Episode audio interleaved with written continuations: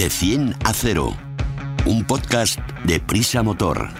Con Alicia Sornosa y Raúl Romojaro. De 100 a 0 es el primer podcast de Prisa Motor, la plataforma transversal dedicada a la automoción del país, AS, 5 días, SER y Huffington Post. El podcast Cero Emisiones.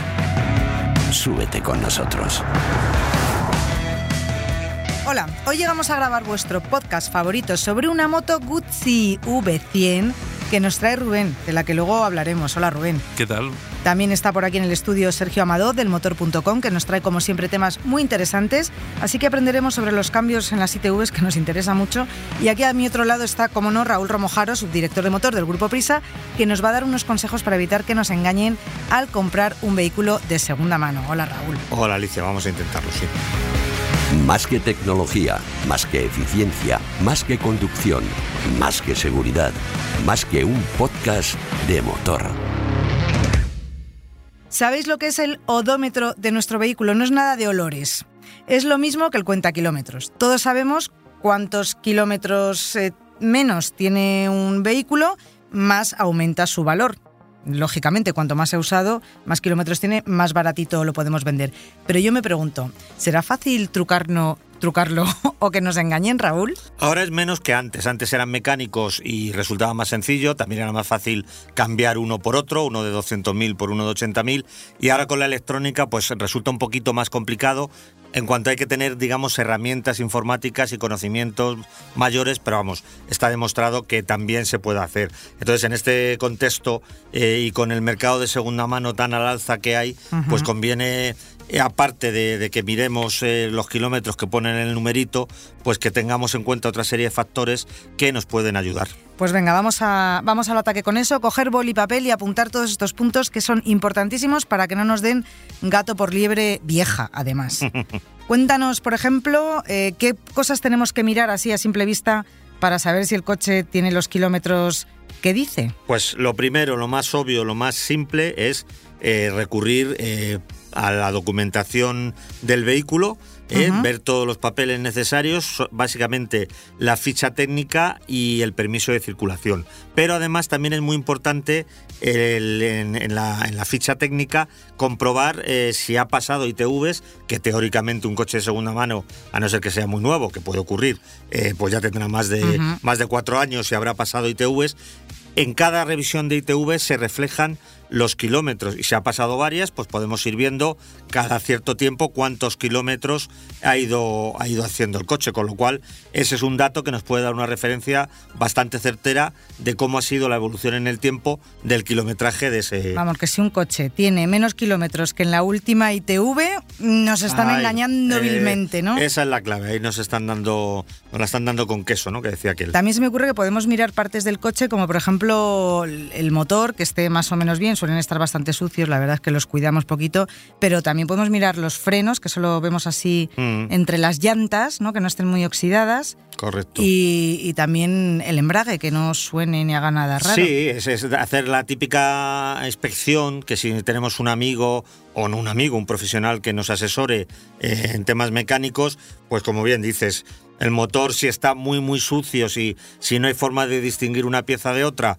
pues eso ya de por sí es síntoma de un mantenimiento regulero. Entonces ya mm. esa suciedad no es una buena, una buena pista. Eh, luego pues que no tenga por supuesto eh, fugas de aceite, eh, que no haya óxido en la carrocería o en algunas, algunas piezas, que los frenos no chirríen al, utilizarlo, que los discos estén en buen estado. Eh, el embrague también debería funcionar mal, porque cuando no lo hace, seguramente el coche tenga ya más de 100.000 kilómetros y si nos dice que tiene menos, pues es otro dato que nos invita a pensar que puede haber algo manipulado. En fin, una inspección mecánica, cuanto más concienciada sea, más nos va a ayudar a determinar si realmente los kilómetros que nos está diciendo el propietario se corresponden con la realidad. Vamos, que hay que darse una vueltecita con el coche, señores, antes de comprarlo. No vaya a ser que oigamos o notemos cosas raras. También me imagino que el interior mm, hay que revisarlo, porque un coche mm. que nos dice que tiene 15.000 kilómetros, pues no puede tener ni el asiento desgastado por el roce, ni los pedales con eh, la gomita desgastada sin dibujo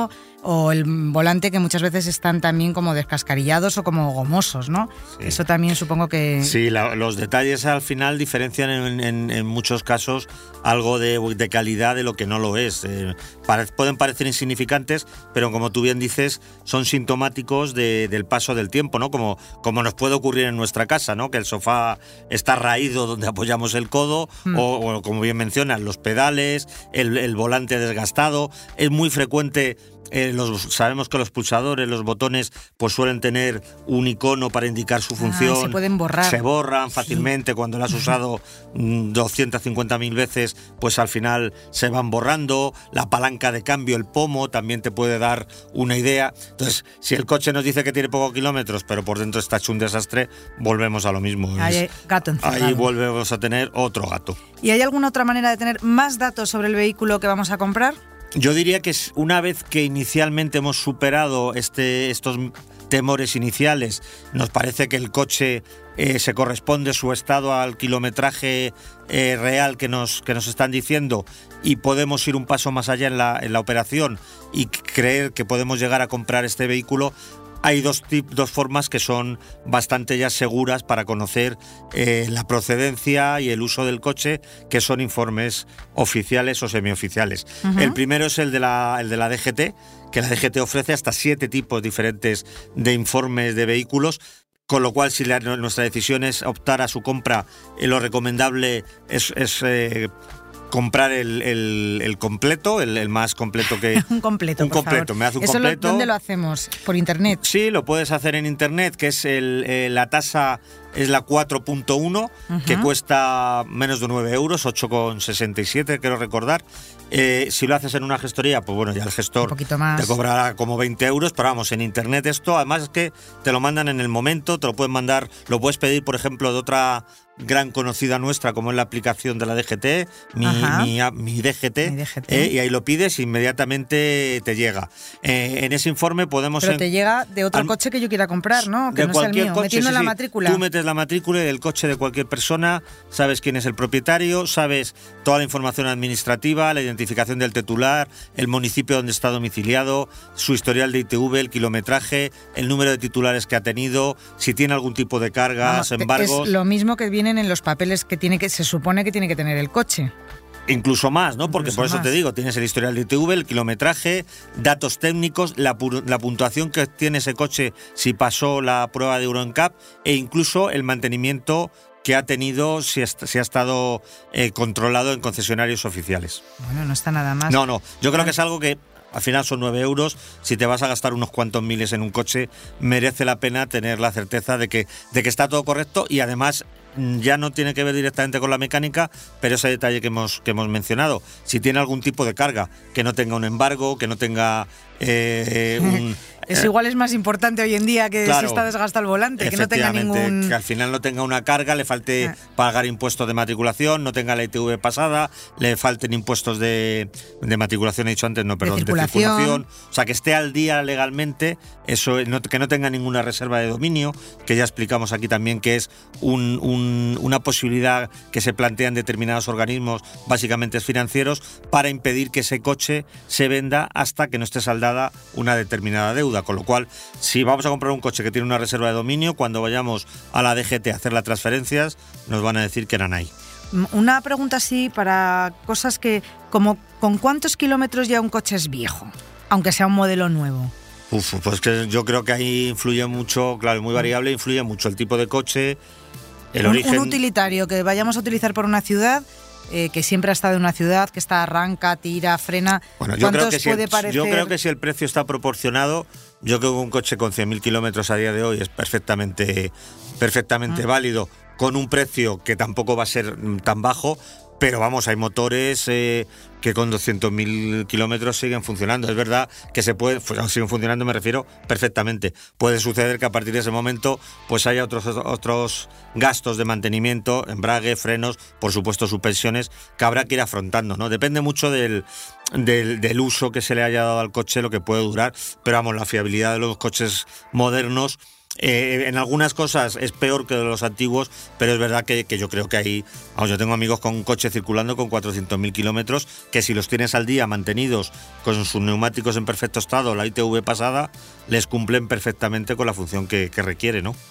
Raúl, yo tenía una duda que me comentó un compraventa una vez. Hablabais de, cuando se quería interrumpir, de, de que el motor viejo es sucio y tal, Mm. pero me dijo que también huyéramos si una vez vamos a comprar un coche Claro. y está completamente limpio. Me Ah, dijo sí. que eso también era un problema, que algo escondía eso, bueno, ¿no? que no ves por dónde se sale el líquido o el aceite. No, que estaba realmente sí, claro, es el otro extremo, ¿no? Que el motor estuviera hecho un auténtico desastre y el vendedor, consciente de que aquello es invendible, pues le haya dado un petroleado, le haya puesto... Lo que pasa que es verdad que sí que enseguida, si el motor tiene pérdidas, si tienes oportunidad de probarlo, pues si tiene una fuga de aceite o cualquier tipo de, este, de estos problemas, pues lo vas a detectar rápidamente, pero, pero sí, o sea, si encuentras un motor de un coche con 8 años que puedes comer en la culata, pues algo ha pasado ahí, ¿no? O la persona es que es Muy ultra pulcra. mega cuida- eh, cuidadosa, Claro. o, o realmente a lo mejor lo que está intentando es disimular un defecto mayor. Eh, y lo que nos quedaba, Alicia, ya para acabar, si te parece, es otro informe, que en este caso es de una, de una empresa que se llama Carfax, que el- es un poquito más caro, ya vale ¿Este 20 cuánto euros. cuesta? 20. euros. ¿Y qué, Eh, nos, ¿Y qué nos dicen en este pues es parecido, es, es parecido al anterior.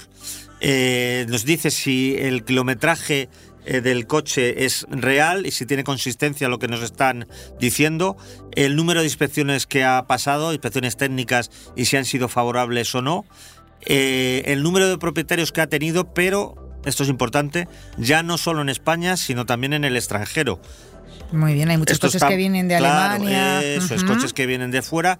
Y otro dato muy importante, si lo importas, o aunque no lo importes de otro país, es que en este informe te dicen si ha sido para un uso particular o para una empresa. Es decir, si ha sido un coche co- eh, taxi, si ha sido un VTC, si se ha utilizado para algún tipo de servicio público que generalmente va a tener más kilómetros que uno privado. Ah, y por supuesto, eh, también ofrece información si existe, si ha habido alguna posible manipulación del número de chasis o si ha sido robado en alguna ocasión. Que de eso O sea, también tenemos que tener cuidado, que muchas veces coches eh, de segmento sobre todo alto Mm. los vende, los roban y luego los venden como de segunda mano y es Sí, una es, faena. es un mundo en el que toda precaución que tomemos mm, es, es poca, porque al final son cantidades de dinero importantes para cualquiera de nosotros y como decimos, ¿no? Hay, por supuestísimo, hay muchísimos vendedores honrados y honestos, pero basta con que uno eh, te la quiera liar y te la, te la líe a ti para que te cree un problema gordo, ¿no? Porque estamos hablando, insisto,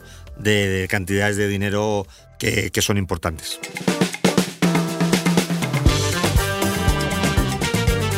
Explicamos fácil lo difícil. Vamos a hablar de algo que creo que a nadie le gusta hacer, pasar la ITV de su vehículo. Ya no solo por el tiempo que te puedes que puedes perder en hacer este trámite, que te recomiendo que pidas hora, sino por el dinero que supone que nuestro vehículo no esté a punto. Y además los puntos de revisión se van ampliando. Sergio, Muy buenas, Alicia. llegas cargadito de información desde el motor.com. Con Desde el- cosas además con- que te van a permitir quejarte, que es lo que te gusta. me voy a quejar de la DGT entonces, qué bien. Desde el 20 de mayo esto entra en vigor, que nos va a costar pasar aún más la ITV. Sí, Esto es lo que entra en vigor, que nos tenemos que apoquinar más. va a haber alguna prueba más. A ver, Eh, Lo que pasa que, a cuéntame. ver, a ver, tampoco nos pongamos eh, negativos porque, en teoría, los coches que van a pasar esta nueva prueba lo van a tener relativamente fácil, porque es una prueba que afecta a los coches más nuevos. Ah, bueno. Y lo que va a empezar a controlarse en la, en la ITV a partir de ahora es el botón SOS. ¿Y para qué sirve ese botón de emergencia? Y sobre todo, ¿qué vehículos lo llevan? El mío no lo tiene. Como El tuyo no lo tiene, Como será- viejito. Mm, Sí, ¿no? Claro. A ver, ese botón lo llevan los coches eh, ya obligatoriamente desde el año 2018. Ujú. Algunos desde antes. El botón lo utilizan las marcas desde hace... Bueno, pasa como con todo, ¿no? Las novedades tecnológicas llegan a unas marcas antes que a otras y algunas se hacen obligatorias, es el caso del botón SOS, que sirve, como su nombre indica, para eh, utilizarse en caso de emergencia. Ajá. De dos maneras. Una, apretándolo directamente. Está mm, arriba en el, en el techo, entre los dos parasoles habitualmente. Si hay una emergencia, el conductor lo puede activar y automáticamente lo que hace es una llamada al 112 Ajá. y los servicios de emergencia se ponen en contacto con el vehículo y preguntan qué pasa. Bien. Ese botón además, en el momento en que se pulsa, también envía automáticamente una localización por GPS para que sepan dónde estás. Eso es, porque la, idea fundamental de ese sistema es evitar los... No evitar los accidentes, sino evitar que los accidentes que ya han sucedido sean más graves O sea, evita que salgamos del Eh. coche, que nos pongamos a mirar, que llamemos en el móvil mientras estamos fuera en el arcén y que igual nos puede pasar. Eso igual, y sobre todo que cuando haya ocurrido algo sea fácil o s- sea inequívoca la, la localización, que sepan a dónde tienen que ir exactamente porque hay una, unas coordenadas GPS que no dan lugar a, a error. Te decía que hay dos maneras. Una era Sí. esta, apretar el botón. Apretar Otra el es que el sistema eh, entre en funcionamiento automáticamente. Por ejemplo, si hemos volcado, nos hemos pegado un golpazo que Eso no es. estamos conscientes. Cuando los. Sí, y para eso está preparado los, los coches que lo, que lo llevan. Llevan unos sensores que detectan, por ejemplo, que saltan los, los airbags, que hay un frena- una disminución mm, Drástica de la velocidad. velocidad. Ujú. El sistema detecta que ha ocurrido algo y eh, espera unos segundos. Si no hay una. No, perdón, directamente envía la. La, la, em, localización Envía la y todos los datos. Eso es. Y lo que hace el servicio 112 es ponerse en contacto otra, eh, Otra con vez el coche contigo. ujú. y espera a que le cuentes lo que ha ocurrido. Si no es nada grave, no pasa nada. Si no hay respuesta, es cuando automáticamente se envían los, los servicios de emergencia a esa localización Porque eso ya ha sido más gordo, claro. Si no puedes es. contestar. porque se supone que no hay que no hay respuesta que ha pasado algo, algo grave. Por ejemplo, un desfallecimiento del conductor. El conductor se sale de la carretera, choca y no puede responder a, Claro. a esa llamada. Bueno, qué bien, pues esta- esto sí que me gusta, de esto no me Entonces, quejo. Evidentemente, que la- esto va a la ITV a partir de ahora porque los coches, que ya, ya hay una mayoría de coches que empiezan a, a tenerlo, que empiezan a llegar a pasar los cuatro años por los que tiene que pasar la... Para saber la que ITV. funciona perfectamente el botoncito y que. Y el objetivo es ese, eh, comprobar que el, que el botón funciona y que todo está bien. Y el coche que no en el que no funcione, pues deberá repararlo porque se- será un, una- un defecto grave e impedirá pasar la ITV. Seguimos con nuevas acciones que se incluyen en esta revisión, como por ejemplo la recopilación de datos sobre consumos, que esto lo harán a través del puerto de la centralita del coche y mi pregunta es, ¿esto será anónimo? Cuéntame un poco más de este Sí. enchufe que se pone en el coche y que nos sacan los datos. Este puerto, que es el puerto, se llama OBD, por las siglas en inglés de eh, diagnóstico de a bordo. Eh, ya se utiliza en la ITV, ya los, eh, las estaciones de ITV conectan un, un aparato a ese, a ese puerto para comprobar que no hay una manipulación en, las, en el cuenta kilómetros, eh, eh, sí, en el, Sí. en el kilometraje del coche, que no hay una manipulación de las emisiones, etcétera. Eso ya se hace y se detectan fallos que antes eh, no se conseguían detectar. Claro, es como una caja negra del vehículo casi. no exactamente porque. eh, bueno. No, no es exacto, porque la caja negra, que ya va a ser obligatoria también en, en los coches, lo que detecta datos eh, de lo que está ocurriendo en ese momento. momento. Y los archiva. Va grabando datos de lo que va ocurriendo, los archiva y luego los va sobreescribiendo. Esto no, ¿no? Esto ma- mantiene la, la Eso es, información. sí. Y estos datos que se Esto graban es como en un esta USB, digamos, que va un teniendo una serie de vale, datos. lo Y la caja negra, como bien dice Sergio, es un- una grabación mm, En bucle. En bucle, exactamente de lo que Ah, va vale, ocurriendo. vale. Que lo que, que lo que hace es registrarlo todo y lo va borrando para que, en caso de que sea necesario, cuando haya ocurrido un, Algo. un accidente, algo, los 30 minutos, eh, minutos no Segundos. segundos, perdón, anteriores y posteriores, son unos segundos. Sí. Eh, eso los conserva para poder detectar ahí qué ha ocurrido. Vale, entonces. esto no, esto eh, va acumulando los datos de emisiones, de, de consumo, etcétera.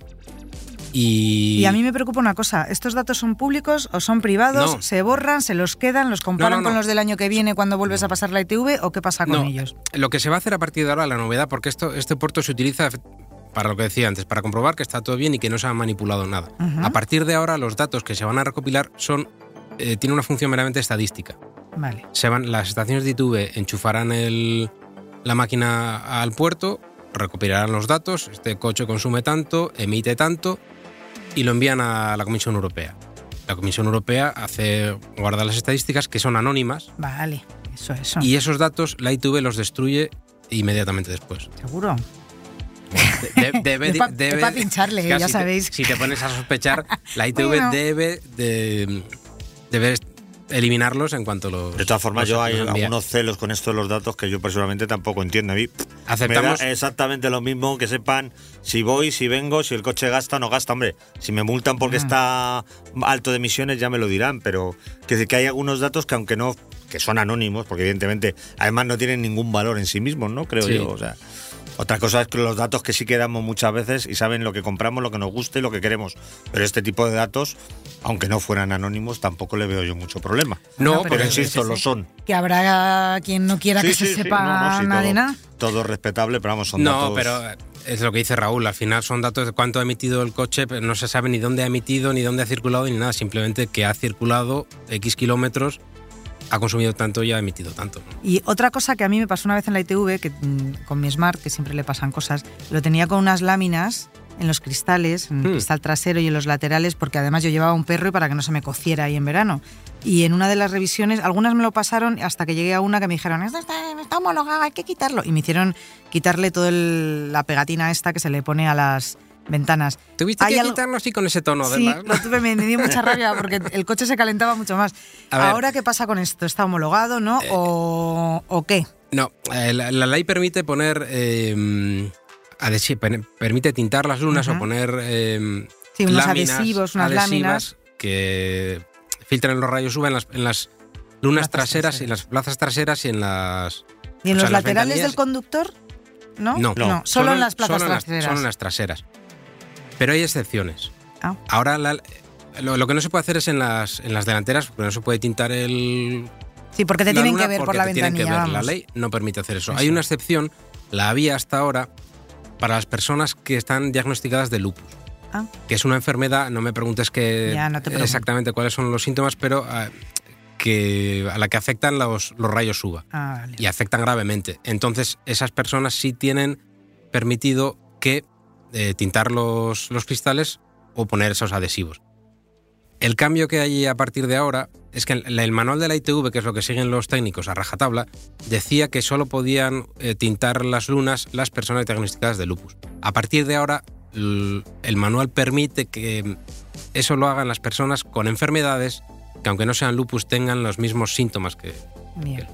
Bueno, está muy bien. Es un detalle eh, Para protegernos del sol. no menor para esas personas, pero que Desde afectará eh, cuantitativamente a pocos conductores, pero que es importante para ellos. Supongo que tendrás que tener un certificado médico y llevarlo sí. en la ITV. ¿no? Eso es. O, o cuando Bueno, te paren. llevarlo en el coche En más el bien, coche, ¿no? claro. Por Sí. si te para un agente. Eso es, y, el- y en la ITV también, claro, Claro. hay que justificarlo. Cualquier modificación en el coche en ese sentido hay que llevarla justificada, sí. Bueno, Sergio, no me he quejado mucho, ¿no? No he contado las veces, pero yo creo que en la media. Bueno, pues así seguimos. Es que es una fuera de la ley, Alicia. Sí, sí, Pero sí. luego es, esto se le va todo el aire por la boca. Sí, ¿eh? se- se me va la Es- fuerza por es- la boca. Exactamente. Es, es de boquilla, luego cumple, cumple con todo. Venga, pues seguimos entonces. Te analizamos un vehículo en de 10 a 0. Hoy vamos a empezar de 10 a 0 de una manera... Primero vamos a aprender a decir bien las cosas, porque eh, Rubén ha traído una moto Gucci, que muchas veces la gente dice Gucci, no es Gucci como la marca de bolsos, no señores, es esas dos zetas del Gucci se pronuncian como, es que lo sé, Como me, pizza. me- me miran y se ríen mucho, digo, es que se lo pregunto a un amigo italiano y digo, ¿cómo se pronuncia esto? Pues efectivamente, como pizza. Y me han dicho que es mejor pronunciarlo poniendo una T delante que decirlo del Gucci Conche. Así que o Moto Guzzi, que sería una manera, Guzzi, o Moto Guzzi. O en Cheli, que sería Guzzi. O Guzzi, sí, y ya- sí, y bueno. ya. En, en Guzzi sería Cheli, sí. Pero bueno, que no digáis Moto Gucci, por favor, que da un poco de grimilla. ¿Qué tipo de vehículo es esta V100 Mandelo? Pues eh, evidentemente es una motocicleta de la firma Moto Guzzi, como hemos dicho, y según algún representante de la marca que nos contó, y ahora vamos a aclarar esto, A ver, la consideran una tourer con carácter de una roadster. Para A ver, a los a neófitos vamos a traducir esto. sí, por favor. Bueno, es una moto de carretera eh, desarrollada en principio para, para cubrir distancias, es una moto rutera, una GT, pero que tiene un carácter deportivo que incluso, por ejemplo, te permite divertirte con ellas en carreteras de curvas. O sea, Ah, es una bonita, es- mezcla así, exacto. Es un híbrido, es Es un híbrido. crossover, que dirían los de Un crossover, coches. Un crossover, pero en, En los moto. coches sería un crossover. Eh, bueno, ya me estás contando qué caracteriza su diseño y car- carenado, no carrocería, Carrocería. carenado. Bueno, es una carrocería en Sí. definitiva, ¿no? Bueno. Mira, y a- más en este caso, además, que nos va a explicar A, Rubén. a A ver. primera vista, y además se lo comenté a Raúl, eh, a mí me llamó la atención, me recordaba mucho a una moto que os vais a acordar los dos, que era la Yamaha TDM, que empezó en el año Mm. 1991, que era con un semicarenado, pues, pues eh, tiene un poco esa pinta, ¿no? Vamos a decir como, como aquella manillar alto, postura de conducción derivada un poco de las motos trail, mm, todo eso es lo que, lo que, lo que esta V100 Mandelo también, también aporta. Te ayuda es cómoda, es, es, al final es una moto. También le ha gustado porque lo está diciendo todo con sonrisilla. Sí, ¿eh? sí, sí, sí, sí, sí. sí, Eso te iba a decir, ¿cómo te sientes encima de la moto? ¿Cómo es su habitabilidad? Pues por mira, llamarlo de eh, alguna manera. De hecho, eh, es, es, es una moto grande, evidentemente. Estamos hablando de, de, de, de ¿Qué distancia tiene de la Es lo que te iba a decir. Pues mira, tiene una distancia entre ejes de 1,47, aunque son compactitas. ¿eh? 1,47 está dentro de los estándares más o menos normales. Una altura de asiento de 81,5 centímetros. Sí que es un pelín, Un a lo mejor alta. alta. Eh. Exacto, para, para, para tallas un poco bajitas. A mí me quedaría grande. Y tiene un peso en seco de 233, que más o menos también está ahí un poco en el límite de, de- de lo que son las motos de este carácter. La postura de conducción, como os he contado, eh, incluso para tallas grandes en mi caso, ¿sabes? De casi 1,90, es cómoda. eh, Ujú. Está todo, todo a mano, vamos a decir. El manillar alto también ayuda mucho, las piernas semiflexionadas. Es una moto con la que, con la que puede recorrer buenas distancias. Y para el pasajero igual, tiene, tiene una colocación de estriberas no, no demasiado altas, tiene sus, sus asideros para poder sujetarse. Es una moto que, que permite, permite sal- hacer salidas a dúo y, y- y con comodidad. Sí. Bueno, pues eh, no vamos a hablar de equipamiento como tal, porque las motos no es como los coches, pero sí que llevan y montan eh, determinadas cositas que nos hacen más fácil o más cómoda o más segura la conducción. Eh, ¿qué, Aquí en qué el, pa- tiene esta en el moto? paquete electrónico de última generación incluye control de velocidad de crucero, el ABS en curva, el acelerador electrónico, cuatro modos de conducción, Ujú. el clásico travel, el más deportivo, el de lluvia y el de carretera abierta, tres mapas de motor y cuatro niveles de control de tracción. Pero si hay algo que de verdad eh, a mí me ha sorprendido como equipamiento en esta moto, son unos, eh, vamos a decir, alerones que tiene, ¿sabes? Que es, eh, esto sí que es la primera vez que es la incorporación, por primera vez en una motocicleta, de un sistema de aerodinámica adaptativo.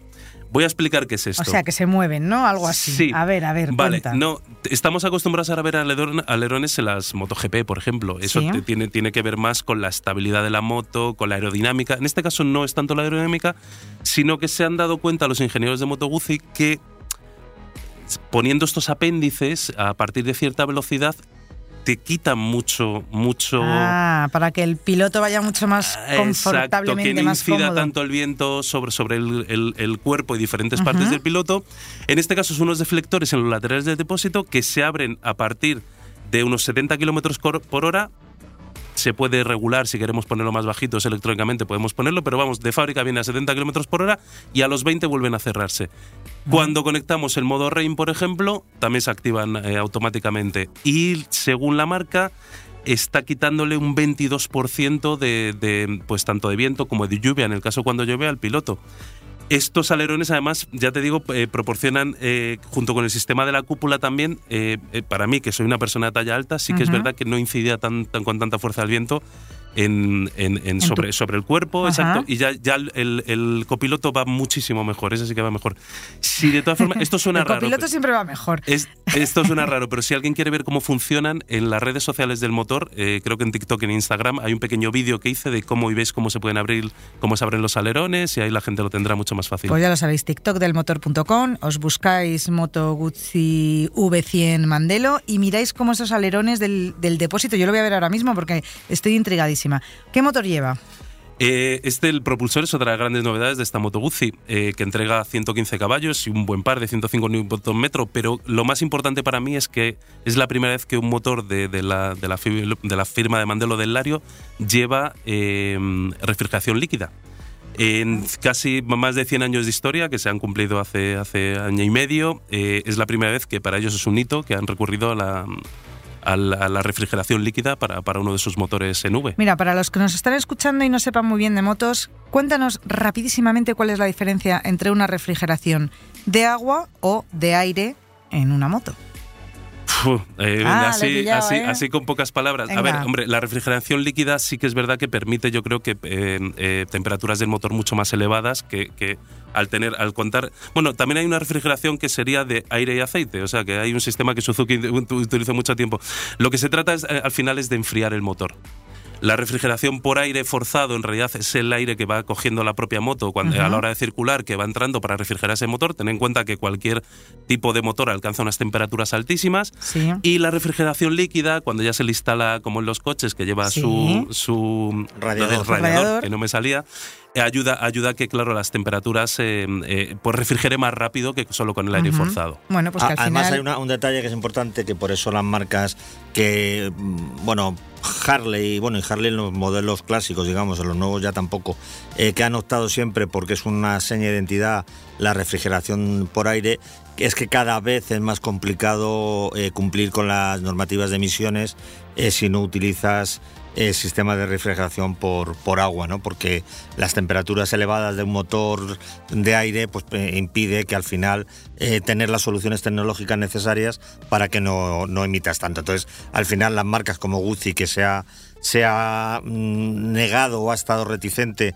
a esta tecnología porque su motor era muy clásico, era parte del- de la esencia Sí. de la marca, pues ya no les queda más remedio que motores de este tipo de gran cilindrada y altas prestaciones dentro de lo que es la marca italiana, pues tienes que recurrir a este tipo de refrigeración para reducir la temperatura del motor y que las emisiones eh, estén al nivel de lo que de lo que exige la legislación. Bueno, pues continuamos con esta prueba picadita de la Moto Guzzi V100 Mandelo. ¿Cuáles son sus prestaciones y consumos? Pues como te he dicho, 115 caballos dan de sobra para ir rápido. La velocidad máxima eh, se sitúa en 220 kilómetros por hora. Creo que es Nos bastante. pueden poner multas mm, Sí, enseguida. todas las del mundo. Y el consumo homologado es de 4,7 litros a los 100. Bueno, no está mal, ¿no? ¿Cómo se comporta? ¿Qué te ha parecido? ¿Qué tacto te ha dado? ¿Qué emociones has sentido? Pues eh, para mí ha sido una moto muy divertida. No me la esperaba así. De hecho, eh, bueno, también lo que dice Raúl, una de las cosas del, del motor, eh, la refrigeración líquida, por ejemplo, en vacío los motores transversales en, en V de, de. Guzzi sí que tenían cierta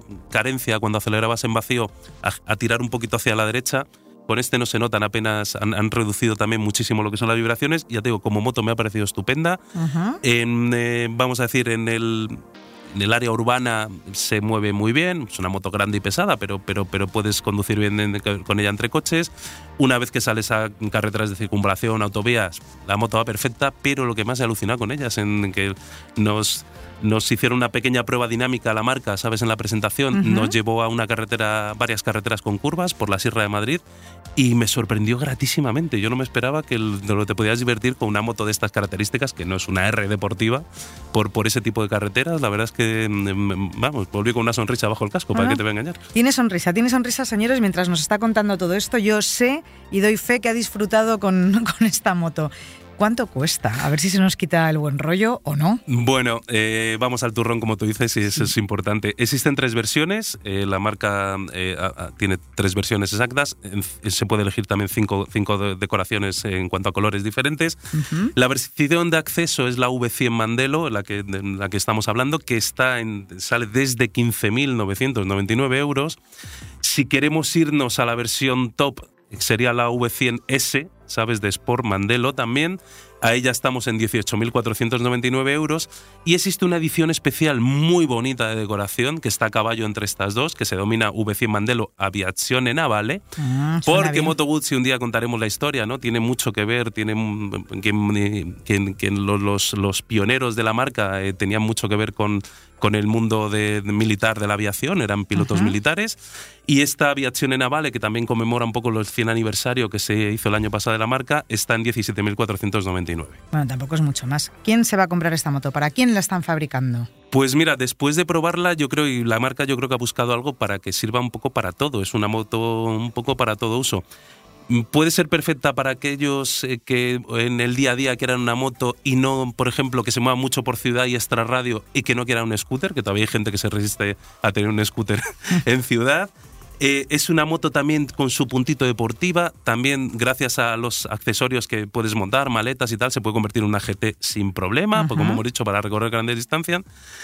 Bien es cierto que para mí no saca matrícula de honor en ninguno de estos apartados, pero es muy notable en casi todos. Y eso, ya te digo, no hay nada que sobresalga, pero, pero sí que da una muy buena nota en todos estos apartados. Dime así rápidamente tres rivales que pueda tener esta moto en el mercado. Pues mira, vamos a sacar cómo empezamos. ¿Os acordáis de la TDM que hablábamos, de Yamaha? La, vamos a decir, bisnieta de aquella que sería la, la Yamaha Tracer 900 que tiene un precio algo más bajo que esta de salida, que está en 12.240.